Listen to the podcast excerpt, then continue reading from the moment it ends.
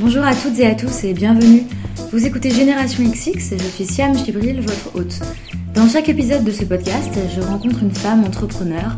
On parle de son parcours, de sa personnalité et j'espère que cela vous donnera envie d'en savoir plus sur ce qu'elle a fait, mais aussi vous inspirera à mener à bien vos projets et à croire en vos idées. Dans ce nouvel épisode, je reçois Marie Boyer-Aubert.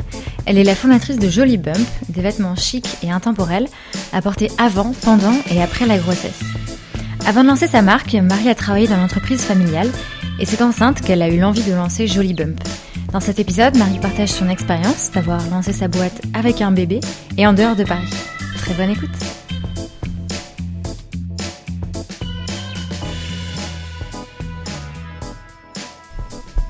Bonjour Marie. Bonjour Siam. Merci beaucoup d'être euh, venue à Paris. Oui, merci à toi de me recevoir. Alors, t'es pas venue exprès pour moi, tu étais à un salon ce week-end. Ouais, exactement. Voilà, donc on va en rediscuter après. Euh, je commence par une question qui est maintenant devenue un peu un petit rituel. Euh, c'est une question sur ce que tu voulais faire plus tard quand tu étais plus jeune. Bah, quand j'étais plus jeune, euh, bah, je voulais être journaliste en fait. Euh, donc euh, voilà, sur, journaliste plutôt politique. voilà, c'était ça qui me, qui, me, qui me faisait envie. Anne Sinclair, euh, Claire Chazal, euh, Et- voilà.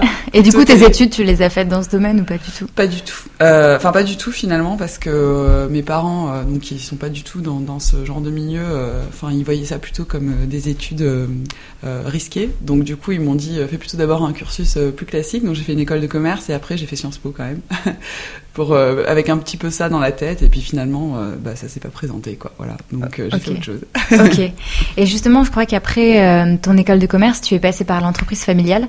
Je Ouais. crois que c'est- ton père, c'est ça? C'est ça, ouais, exactement. Alors en fait, c'est après toutes mes études. Donc moi, j'ai fait une école de commerce, euh, voilà, en, enfin en, en quatre ans, je crois. Ouais, ça. Il y a eu deux ans de prépa et quatre ans d'école. Mhm. Ensuite, j'ai fait Sciences Po en deux ans. Et, euh, et ensuite, j'ai un tout petit peu travaillé sur Paris, euh, voilà. Et puis, euh, j'étais pas hyper satisfaite de mes expériences. On avait une entreprise familiale. euh, et comme euh, peut-être certains enfants qui, euh, dont- qui ont une entreprise familiale, euh, enfin, dont les parents ont une entreprise, on se pose à un moment la question euh, de savoir si ça vaut pas le coup euh, bah, de tenter le coup, quoi. D'essayer de la rejoindre et voir euh, ce qui peut se passer. Et bah, c'est la démarche que j'ai faite. C'était en 2012, ouais, voilà. Donc j'ai travaillé trois ans dans l'entreprise familiale. Donc euh, mes parents fabriquaient du terreau Mhm. dans les plantes. voilà, et moi j'ai rejoint l'entreprise pour euh, travailler sur un projet euh, d'énergie solaire. C'est-à-dire qu'on a, on a fait, euh, on a couvert en fait les espaces de stockage extérieurs de, de, de la société avec, euh, avec une, une énorme toiture photovoltaïque. Et voilà. Et donc euh, en fait ça a pris trois ans parce que c'est euh, une, enfin c'était la plus grosse unité euh, photovoltaïque industrielle. Mhm. on- enfin, qui produit les besoins d'une ville de 6000 habitants en électricité, donc c'est assez énorme. Et c'était comment de travailler justement dans... avec sa famille? Il Bah, y avait que ton père ou est-ce qu'il y avait d'autres Il y a personnes? toute la famille. Ah d'accord. Il y a mon père, ma mère, ma sœur, Mhm. euh, moi, et il y avait même mon beau-frère, donc euh, à l'époque, c'est D'accord. dire. ouais. Donc euh, c'était, euh, enfin en plus c'est nous, nous on vient du sud, donc c'est euh, méditerranéen quoi. C'est un peu explosif, hein, euh, voilà. mais mais non non ça c'est, enfin ça a été difficile au début parce que parce que enfin bon déjà travailler euh, avec euh, quelqu'un euh, avec qui il y a, il y a une une charge émotionnelle en fait bon bah c'est c'est pas simple. Euh, et en plus mon père donc il est parti de zéro donc du coup c'est vraiment le safe man man et donc comme tous les gens comme ça il a quand même un très fort caractère et une exigence Mm. immense. Et, euh, et donc voilà. Et l'exigence est décuplée euh, quand euh, bah, quand ton salarié c'est ta fille quoi. Voilà parce que il faut montrer l'exemple etc donc au début euh, pour rentrer dans le ça a été dur et puis après euh, une fois que enfin je pense qu'il y a un an qui a été difficile et après les deux, les deux dernières années, euh, j'ai beaucoup appris quoi. Voilà, moi j'ai pu, enfin j'avais, envie de créer une entreprise, j'avais quand même cette fibre entrepreneuriale et et voir comment mon père faisait, enfin voilà comment il se débrouillait quoi. Enfin c'était vraiment ça quoi, beaucoup de bon sens, euh, enfin plein de choses que moi j'avais pas apprises et que que j'ai pas forcément naturellement. Faut faut quand même dire ce qui est. Mhm. Je suis plutôt une intello à la base, donc euh, voir du bon sens, euh, des, des choses très pratiques, c'était vraiment euh, vraiment chouette et ça ça donne aussi euh, beaucoup d'humilité, même si j'en manquais pas spécialement, mais euh, mais c'est vrai que ça. Enfin, c'est- c'était c'était vraiment une, une expérience euh, de montagne russe euh, émotionnelle, mais au niveau professionnel, ça a vraiment ouvert la voie. Voilà, je pense que je suis pas sûre que j'aurais monté Jolie Bum tout de suite après si j'avais pas eu cette expérience-là. Mhm. Et euh, ça, ça a vraiment été un catalyseur. Finalement, ça a été une suite logique, quoi. Voilà. Donc euh, j'ai beaucoup appris quoi. Alors comment ça s'est fait la transition au bout de trois ans Qu'est-ce qui s'est passé du coup? Bah, Ce qui s'est passé, c'est que en fait, bah, le projet euh, que je développais depuis trois ans euh, arrivait à sa fin. Mhm. Euh, donc l'entreprise, enfin sur le côté pratique, bon, moi j'habite à Montpellier maintenant et l'entreprise était à, à, côté de Fosse-sur-Mer, donc c'est assez loin de Montpellier, il y a une heure et demie de, de route. Et moi entre temps j'étais enceinte, donc j'ai fait ça jusqu'à mes huit mois et demi de grossesse. Et puis après, bon, enfin voilà, le timing était très bon puisque c'était la fin du développement du projet. Euh, ensuite, il n'y avait pas forcément de poste pour moi euh, par ailleurs dans l'entreprise. Et puis euh, ma fille, enfin, je savais qu'avec un bébé, j'allais plus, j'avais plus envie de faire ça. Et, et puis bah, pendant toute ma grossesse, bien sûr, j'ai réfléchi à la suite et j'ai eu beaucoup de mal à m'habiller. Donc du coup, j'ai commencé vraiment à penser à ça. Euh, Enfin, je me suis dit qu'il y avait vraiment quelque chose à faire, ou en tout cas un manque dans les vêtements de maternité. Et, euh, et voilà. Et comme j'aime pas la mode jetable, je me suis dit qu'on pouvait peut-être imaginer des vêtements qu'on peut reporter après. Puis bon, l'idée a fait un peu son chemin. Puis après, bah, j'ai eu ma fille, euh, j'ai eu un congé maternité de quelques mois. Et puis bah voilà. Ensuite, euh, c'est parti de là. euh. Quand tu dis euh, j'ai eu ma fille et du coup je me voyais plus dans, dans l'entreprise, enfin dans ce schéma-là, qu'est-ce qui en fait euh, Bah, en fait, je me voyais plus déjà. En fait, pr- très pratiquement, je me voyais plus faire les allers-retours. En fait, c'était pas possible en fait de faire trois heures par Mm. jour. c'était trop compliqué. Et puis, euh, donc, il y avait plus de poste pour moi dans l'entreprise de, de mes parents. Mais par contre, je me voyais pas du tout. Je j'avais plus du tout envie de chercher du boulot en tant que salarié. euh, voilà. Enfin, je T'as vraiment, réussi à faire une croix directe là-dessus Tu t'as même pas du tout ah ouais, complètement. Ouais. J'ai, pas du tout, euh, j'avais vraiment, mais alors pas du tout envie, quoi. Enfin, parce qu'en fait, au final, euh, même si j'étais salarié chez, chez dans l'entreprise euh, familiale, euh, j'étais, je, je me sentais pas à statut de salarié. euh, j'avais mon mot à dire un peu sur tout. Bon, après, c'est mon, père- c'était mon père le dirigeant, donc Mm. écoutait ou pas, mais il y avait une certaine liberté euh, d'expression et de, de faire aussi euh, qui m'a beaucoup plu et, euh, et que je voulais vraiment conserver. euh. Enfin, je me voyais pas du tout revenir en arrière là-dessus. Et j'avoue, je me suis pas du tout posé la question, quoi. Enfin, j'ai même pas euh, envisagé le truc, quoi. Donc euh, tout de suite. Et, euh, et en fait, effectivement, euh, le, le fait d'avoir une petite fille, ça a été vraiment une motivation aussi, quoi. Parce que euh, moi, tous les postes que j'avais fait jusqu'à présent, c'était des postes euh, bah, très euh, avec des journées très très longues. Mhm. Et euh, comme j'ai pas du tout envie de faire un choix, euh, soit dans ma carrière professionnelle, soit dans ma vie personnelle, j'ai envie de tout avoir. Donc du coup, euh, j'ai vu euh, le- le- la possibilité de créer une entreprise comme euh, à la fois un challenge, mais aussi une solution pour concilier toutes mes envies, quoi. Voilà. Mhm. Donc ça a été ça la motivation tout de suite.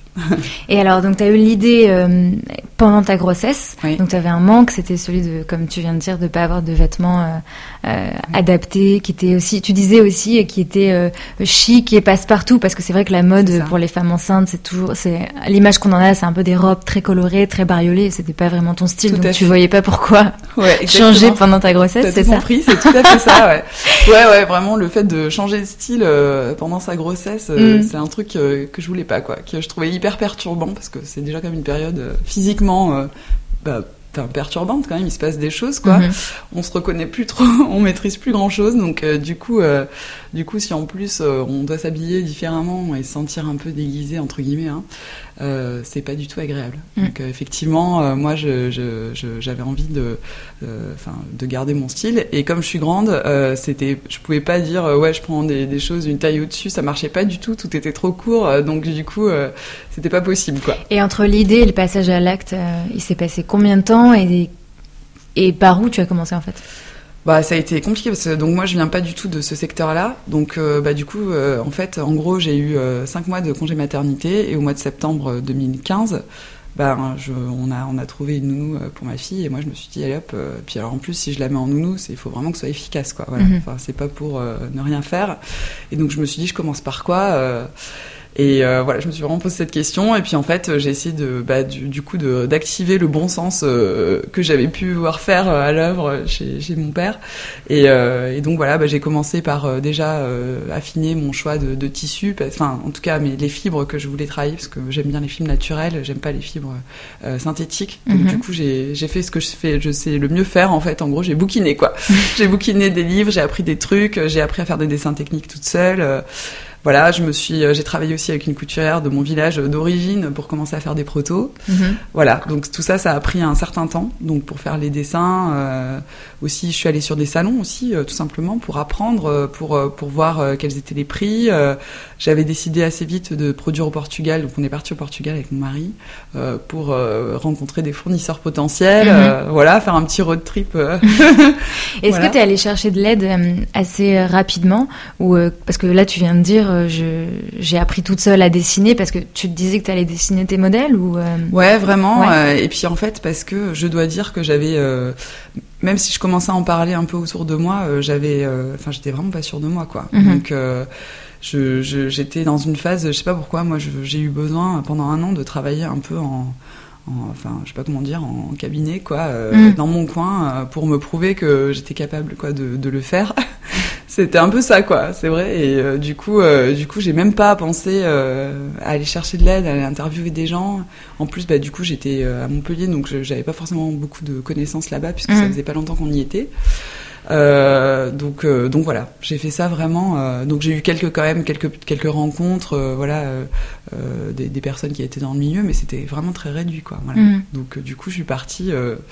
Bon après, il y a Internet qui aide beaucoup aussi. On peut trouver beaucoup de choses, hein, beaucoup de ressources sur Internet, mais je suis vraiment partie. euh, ben, en solo comme ça euh, sur, sur le truc quoi en me donnant l'objectif euh, en fait je m'étais donné deux enfin un an pour sortir quelque chose quoi voilà donc il fallait que, que j'ai des premières pièces qui sortent en septembre 2016 voilà c'était le seul objectif que je m'étais donné c'était et d'avoir les pièces produites. Donc Ouais, tu ça. voulais vou- pouvoir toucher le t-shirt ou la voilà je voulais que, le site en ligne ouvre en septembre 2016 voilà D'accord. Après, c'était pas plus précis que ça. Je suis pas très planning, donc euh, du coup, c'était euh, c'était très très euh, confus pour le reste, Ouais. mais euh, c'était la seule deadline, quoi. Et du coup, tu as réussi à la tenir? Ouais, Ouais. ouais, ouais. En septembre 2016, euh, bah, le 22 septembre, d'ailleurs, euh, 2016, Mhm. on a le site a été lancé, quoi. Voilà. Donc donc ouais, ça ça ça, ça s'est passé. comme prévu à ce niveau-là. Et pendant justement pendant cette année, il y a eu t'es passé par quelle euh, quelle phase euh, par euh, des questionnements? Est-ce que comment ça s'est passé en fait? Bah, ça a été euh, une année qui est passée assez vite finalement, euh, où j'ai beaucoup travaillé. Alors euh, c'est étonnant parce qu'il y a beaucoup de gens qui se demandaient ce que je faisais en fait. Euh, je dis mais, mais t'es à temps plein là-dessus là. J'étais ah mais ouais j'en peux plus, je suis à temps plein, je suis au taquet. et et c'est vrai que moi-même j'aurais du mal à te décrire ce que j'ai fait pendant toute cette année, mais j'ai cherché déjà, ça m'a pris énormément de temps comme je suis seule, j'ai cherché des prestataires de confiance. Mhm. Donc pour tout ce qui est identité visuelle, site web. Donc là, j'ai vraiment pris beaucoup de temps euh, euh, parce que bah, j'ai rencontré beaucoup de monde pour ça, pour le coup, euh, pour les prestataires à ce niveau-là. Mhm. Donc, euh, donc parce que c'était, enfin, j'ai pensé vraiment que l'identité visuelle et le site web, pour le coup, euh, comme je vends tout en ligne, euh, c'était vraiment primordial.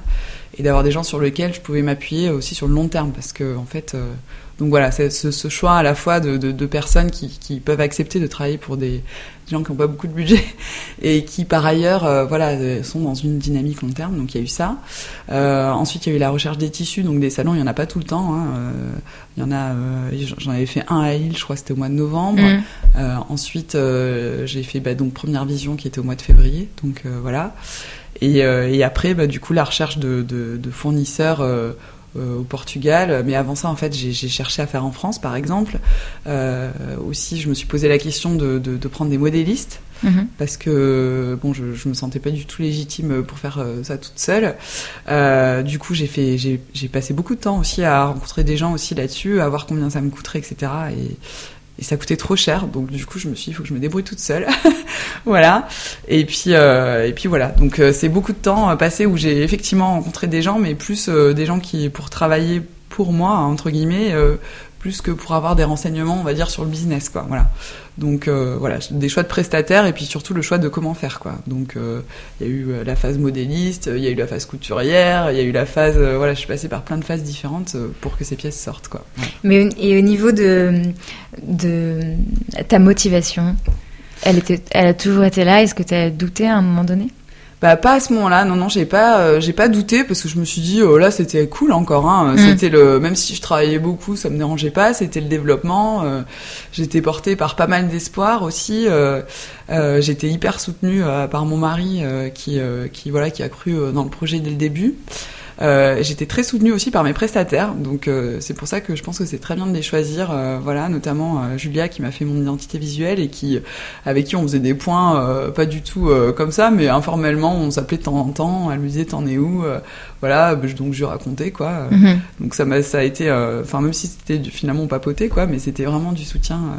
Euh, psychologique. Et puis le fait justement de faire cet investissement et de, de se projeter dans un logo ça m'a ça m'a aidé à beaucoup beaucoup réfléchir en fait euh, sur l'univers de la marque euh, en fait d'être dans le concret ça t'a aidé à ouais. Du coup en fait j'étais dans le concret et ça se passait bien quoi. Mm. et comme en fait j'avais ma deadline j'ai pas trop cherché j'ai pas trop cherché à comprendre en fait.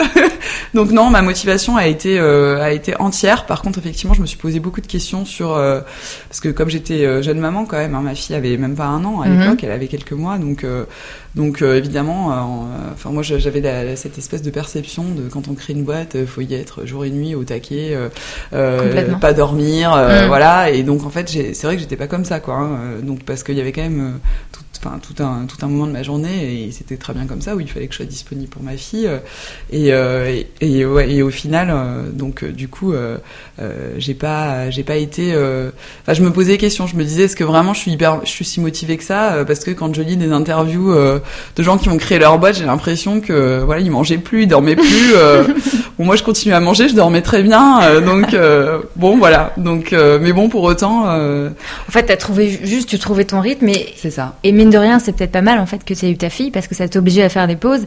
Et parfois, c'est ce qu'on. Peut-être. C'est ce qui fait aussi que tu peux planter une boîte, c'est que justement tu prennes pas de recul, que tu prennes pas de temps pour toi. Je, je sais pas. C'est possible. Après, je pense qu'il y a une question de caractère, c'est-à-dire que moi, j'ai jamais été une sprinteuse. Hein. Euh, mhm. Moi, je suis. Euh, d'ailleurs, c'est mon activité euh, sportive préférée. Moi, je fais de la course à pied, je fais du fond, quoi. Donc, mhm. donc moi, je suis plutôt quelqu'un. l'écoute de l'écoute de bourse, c'est pas. Enfin, je le fais s'il faut, mais c'est pas quelque chose que j'aime. Mais par contre, je tiens dans la durée, quoi. Donc, bah, en même temps, pour se tenir dans la durée, comme tu le dis, effectivement, il faut quand même avoir euh, une vie un peu saine, quoi. Mmh, Donc, euh, voilà. Et quand t'as un enfant, euh, je veux dire, c'est quand même le, enfin, la priorité ultime. Hein. c'est clair, dans la pyramide des priorités, c'était quand même elle qui était en priorité, bien sûr. Et donc, du coup, il faut, il faut être bah, en forme et disponible, quoi. Mmh. On peut pas juste dire, maman peut pas s'occuper de toi parce qu'elle est fatiguée, ça n'existe pas, et tant mieux.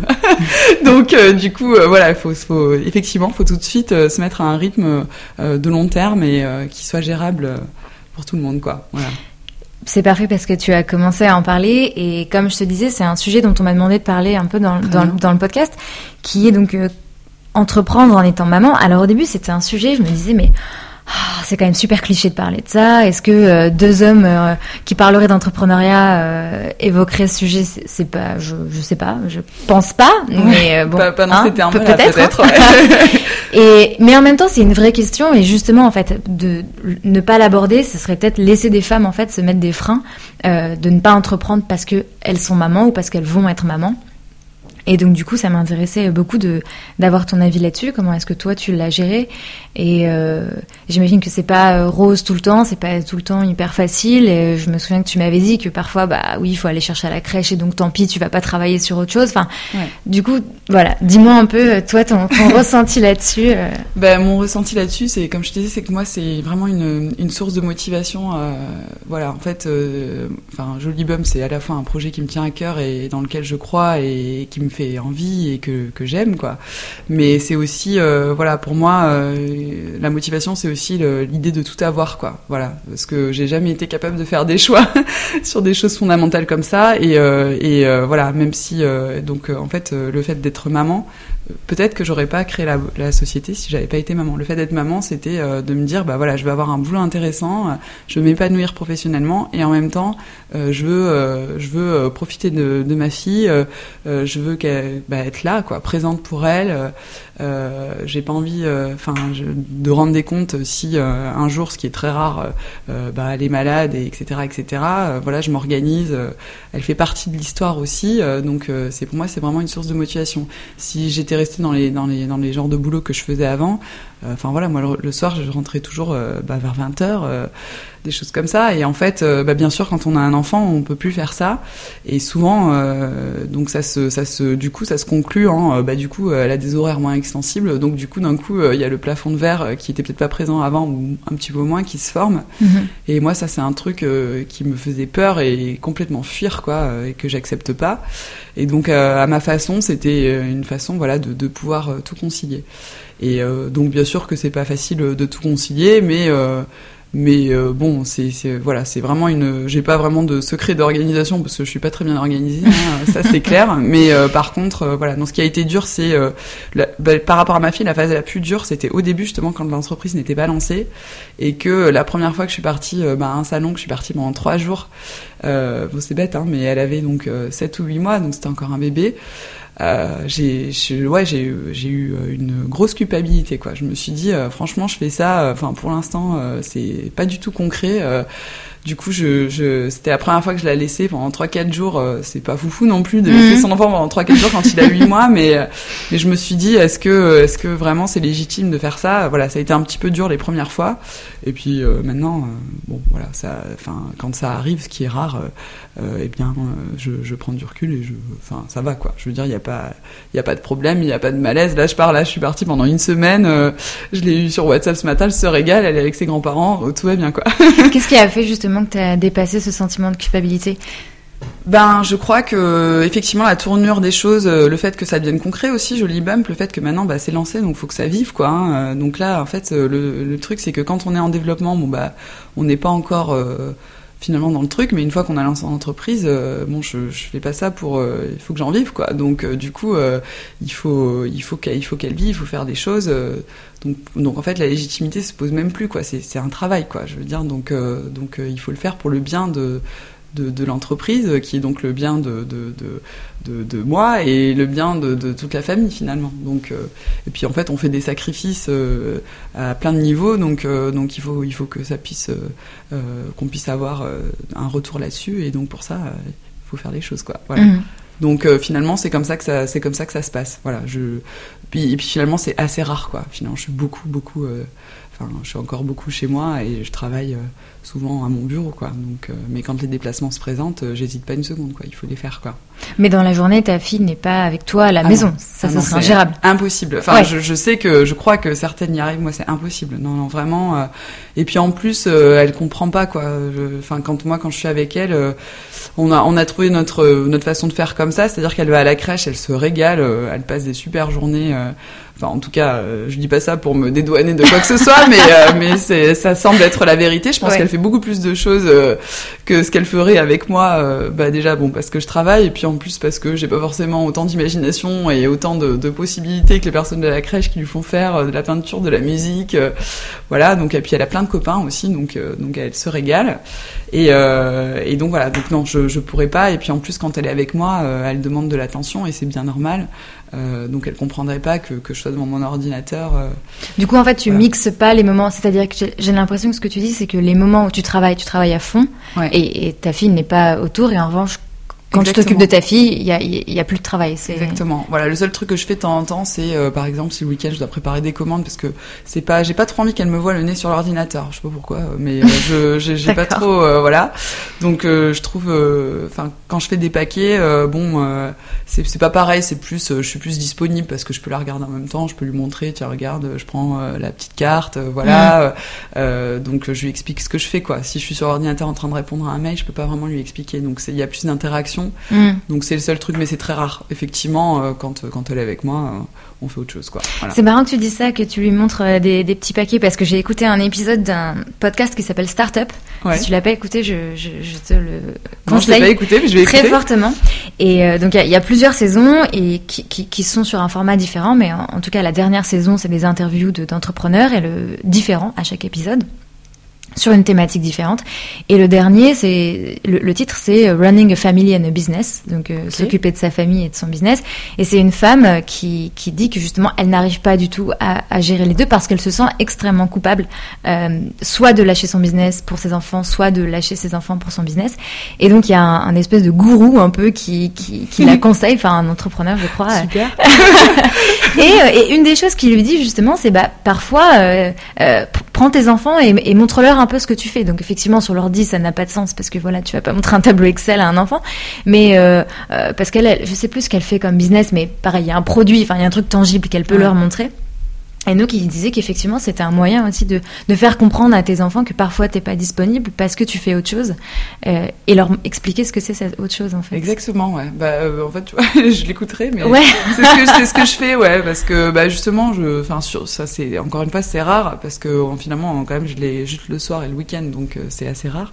Mais, mais effectivement, j'aime bien faire ça. Voilà, j'aime bien faire ça parce que bah, déjà pour elle, ça rend les choses concrètes et puis elle a deux ans, donc elle comprend tout, hein, donc voilà. Et puis pour elle, c'est rigolo quoi parce que je lui dis bah tiens donne-moi ça. Alors je lui donne la carte elle me la, elle me la redonne ou le petit paquet. Enfin bon ça fait un petit peu plus d'interaction quoi. Mm. donc effectivement. Il y a un autre sujet dont je voulais qu'on discute. Euh, tu as lancé ta boîte en dehors de Paris à Montpellier. Ouais. Euh, ça, ça, peut paraître un peu bizarre comme question, mais est-ce que ça change quelque chose de pas entreprendre à Paris quand on est en France? Bah écoute, euh, bah, je t'avoue que c'est une question à laquelle je peux répondre par une question, parce que je me pose la question en fait régulièrement. Je me suis beaucoup posé la question, euh, parce que bon, les choses se sont faites comme ça, euh, mais, euh, mais effectivement, même encore aujourd'hui, tu vois, je me demande dans quelle mesure c'est un atout ou un, ou un, ou un handicap entre guillemets. Et, euh, et, en fait, voilà, je me suis beaucoup posé la question pendant mon année de préparation là, je me suis surtout qu'en plus moi je suis sur un, enfin, un peu dans un secteur euh, de la mode quoi, donc euh, c'est vrai que tout est quand même beaucoup centralisé sur Paris. Euh, et puis en fait, euh, bah, j'ai décrété un petit peu comme ça pour me rassurer peut-être que de toute façon tout était possible en fait, hein, et que donc après tout, voilà, et puis que maintenant à l'heure à l'heure d'internet finalement euh, dès lors qu'on se rend disponible, euh, eh bien, sur, sur Paris, quand c'est nécessaire, bah, tout est possible. Ce qui est sûr, c'est que je ne sais pas si j'aurais lancé Joli Bump euh, sur Paris, ne serait-ce que pour des questions de, de, niveau de vie, de choses comme ça. Mhm.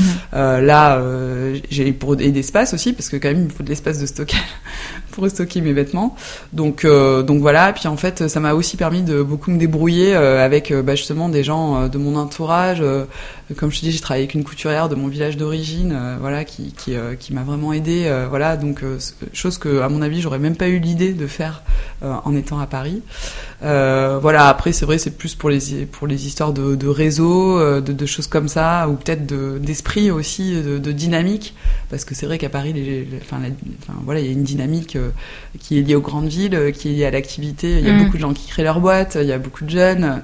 Donc, euh, donc voilà, donc là euh, à Montpellier aussi, cela dit, parce que moi je suis en train d'essayer d'intégrer euh, un, un, incubateur en fait de start-up à Montpellier mhm. aussi pour rentrer dans cette dynamique euh, locale euh, et qui et qui, qui, est existante et donc qu'il faut prendre. Mais c'est vrai que comme moi j'ai fait mes études à Paris et, et donc que j'ai commencé à travailler sur Paris, on a plutôt, je connais mieux, on va dire les, les cercles économiques ou en tout cas je saurais plus facilement à quelle porte taper ici. Mais bon, finalement, euh, je, je sais pas trop quoi répondre à cette question parce que c'est vrai que je sais pas trop si, si ça aurait changé quelque chose, si ça, si ça serait allé plus vite ou pas, je sais pas.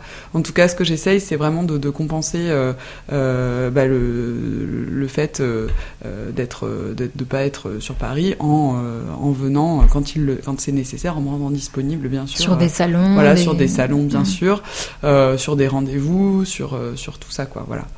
Donc euh, moi je pense par contre le gros avantage de, de voilà de créer en province c'est qu'on a quand même bon une plus d'espace, une euh, alors je sais pas si tout le monde le ressent comme ça mais moi en tout cas je ressens comme ça une pression financière qui est un petit peu moindre puisque le, le niveau de la vie euh, est quand même évidemment. moins élevé.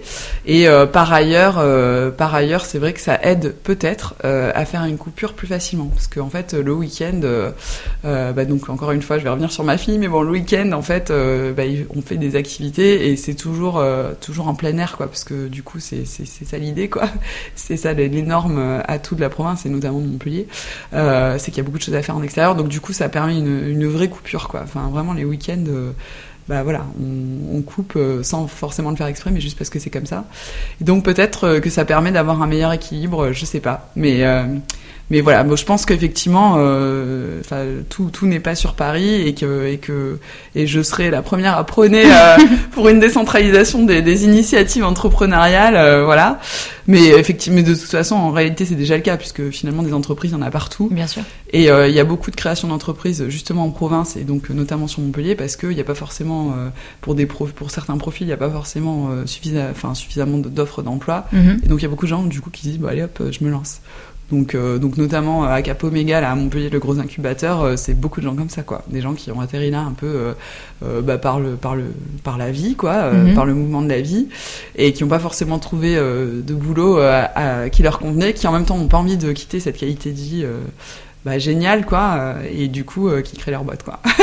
Donc voilà peut-être euh, je pense qu'aussi ça m'a aidé et puis en fait moi là je vois que des avantages hein, ouais voilà. bah, je, je ouais, en fait finalement je me suis beaucoup posé la question mais non l'inconvénient c'est peut-être effectivement de de, de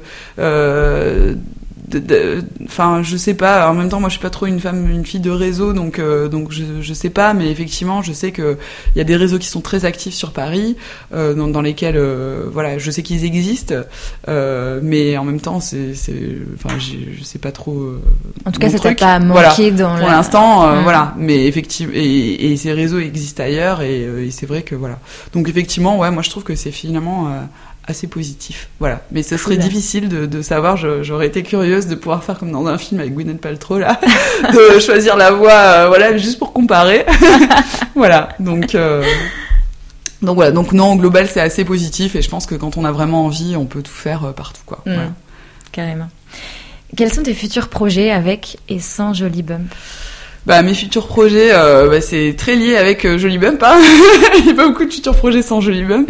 bah, mon, vraiment, mon objectif, c'est de, c'est, c'est bah, que, que l'entreprise se développe, euh, qu'elle soit euh, viable sur le long terme, euh, qu'on s'installe, voilà, durablement dans, sur le marché français bah, de la maternité et que, et que qu'on arrive, enfin, vraiment à, à, expliquer le concept, quoi. Que, mais c'est déjà le cas. J'ai, j'ai des clientes déjà qui sont, qui sont pas enceintes, quoi. Voilà, vraiment l'idée de, de dire, on fait des vêtements qui accompagnent les femmes dans l'évolution de, de leur corps, quoi, quel que soit leur âge, quel que mm. soit leur. Euh, c'est vraiment ça, quoi, essayer de, de, faire des choses avec des belles matières, euh, dans une démarche responsable. Donc euh, voilà, c'est ça l'idée. Tu vends que sur, tu vends que en ligne. Je vends que en ligne, ouais. ouais. C'est ce qui me permet d'avoir des prix euh, attractifs pour mhm. euh, pour une très belle qualité. Mhm. pour l'instant, je vends qu'en ligne. Et, et, puis bon, c'est vrai qu'il y a très peu finalement de, de, de, de boutiques physiques hein, pour mhm. pour les femmes enceintes. Mais voilà, donc mon objectif, c'est vraiment voilà de, de s'implanter en France, aussi en Europe, et de, de que le concept plaise, continue à plaire, et puis et puis que, que et s'élargisse aussi, peut-être élargir aussi la cible, puisque euh, voilà, l'idée c'est vraiment d'habiller euh, plein de femmes. J'ai des, des, des, personnes euh, de l'âge de ma mère, par exemple, qui mhm. aiment bien les vêtements parce qu'en en fait, ils sont bah, donc dans des jolis tissus, avec des jolies coupes qui sont étudiées et donc qui flattent toutes les silhouettes. Donc à la fois la silhouette d'une femme enceinte, mais aussi voilà, euh, d'autres femmes. Enfin, moi, je les porte tous, hein, personnellement. Bon. Et tu n'es pas enceinte. Sans objectivité, et je ne suis pas enceinte, euh, voilà. Euh, voilà, puis à titre, à titre personnel, voilà, enfin, c'est vrai que l'épanouissement de la famille et de, de tourne, enfin, tourne autour beaucoup de, de, la réussite de Jolie Bum, donc, donc on y met tous beaucoup d'énergie.